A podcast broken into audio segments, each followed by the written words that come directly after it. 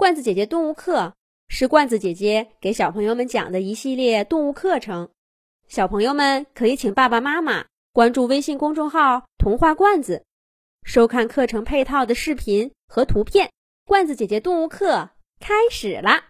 小朋友们可以先看一看第一张图片上的动物，你都认识它们吗？右上角那个粉红色的，是一只大眼睛的小章鱼。小章鱼的下面是一只生活在贝壳里的小动物，再往下看是一个海星，它旁边还有小螃蟹、小鱼、小海龟和小海蛇。这些动物都是生活在大海里的动物。这几节课，罐子姐姐就给小朋友们讲一讲大海和海里的动物。小朋友们去过海边吗？你在海边儿都看见过什么有趣的小动物呢？是不是有小螃蟹、小贝壳？有的时候还能看到小鱼。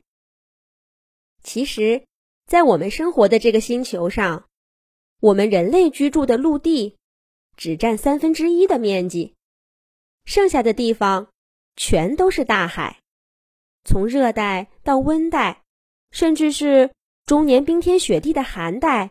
都有大海，那小朋友们知不知道世界上最深的海在什么地方呢？在解答这个问题之前，先来让我们看一看世界上最高的山——喜马拉雅山上的珠穆朗玛峰。小朋友们知道这座覆盖着冰川的山峰有多高吗？罐子姐姐来告诉你，它的高度是八千八百四十四米。是世界上最高的山峰，因为这座山实在是太高了，它的山顶上非常非常冷，终年都覆盖着不化的冰雪。下面这张图上的小鸟叫做斑头雁，它们是一种很厉害的小鸟，它们可以在越冬的时候飞过喜马拉雅山到温暖的地方去，所以是一点都不怕冷的鸟。我们看这种小鸟，它的额头上有两道黑色的斑纹，这也是它名字的来历。小朋友们有没有觉得这只小鸟有什么不同呢？对了，在图片上来看，它只有一只脚，它把另一只脚藏在了它的翅膀底下，这又是为什么呢？有的小朋友可能已经猜到了。这只斑头雁落在雪地上，它把一只脚收起来，只用另一只脚踩在地面上，那就只有这一只脚会接触到冰凉的地面，可以帮助它的身体来保温。斑头雁就是用这样的方法让自己能够在冰天雪地的地方生活。好了，小朋友可能要问了，罐子姐姐。你不是说好了要讲大海和海里的动物吗？怎么讲起了山和山上的动物呢？那就让我们回到刚刚的问题：世界上最深的海是哪里呢？就在这儿。我们来看这张地图，在这个有箭头标识的地方，有一条深深的海沟，它的名字叫马里亚纳海沟，是目前人类知道的。世界上最深的海，它究竟有多深呢？有一万一千多米那么深。也就是说，把我们刚刚讲过的珠穆朗玛峰倒插进海水里，还到不了马里亚纳海沟的沟底。这下小朋友们就知道了，那里的海水有多深。不过，就算在这样的地方，也生活着一些小动物。我们再来看下一张图片，这张图片上的几种动物，就都是人们在马里亚纳海沟里曾经发现过的。小朋友们一定认得左下角这张图片，没错，这是珊瑚。去过海边的小朋友，可能跟爸爸妈妈一块儿看到过海里的珊瑚。不过这些珊瑚可不是生活在浅海。而是在马里亚纳海沟几百米的深处，是很稀少的深海珊瑚。再看珊瑚上面的这种小动物，它长着八条爪爪，鼓着一对大眼睛。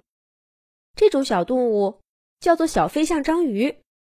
这种小章鱼生活在马里亚纳海沟三千九百多米深的地方。如果把喜马拉雅山倒插进海水里，它大概就生活在半山腰呢。这种小章鱼也长着八条爪爪，不过它的每条爪爪中间都有一层薄薄的膜连着，就像支起了一个小斗篷一样。小飞象章鱼通常生活在海底，当它想往上游的时候，就抖一抖这个小斗篷，用水的推力把自己给推上去。它之所以有这个名字，是因为长得很像迪士尼动画片里的形象。小飞象，罐子姐姐在《动物西游》节目里曾经写过这种小动物。对它感兴趣的小朋友，可以请爸爸妈妈把那集故事找出来，放给你听。好啦，我们再来看最中间这只灰秃秃的动物，它的名字叫皱鳃鲨，这是因为它的鳃裂的部分是皱起来的。人们就根据这种特征给它起了这个名字。它是一种生活在海底的鲨鱼。再来看这张图片上的最后一种动物，它似乎是一条小鱼哎，可是它的身体周围红彤彤的是什么东西呢？没错，是它在发光。这种小动物叫做深海龙鱼。深海。是阳光照射不到的地方，海水里黑洞洞的，生活在那里的小动物有许多都会发光。这只深海龙鱼就是靠自己发出的红色光来吸引猎物，是不是很聪明呢？好啦，现在我们知道，即使在马里亚纳海沟那么深的海水里，也生活着许许多多有趣的小动物。在海里，有的地方海水深，有的地方海水浅。通常靠近陆地的地方会比较浅，越往里走，海水就越深。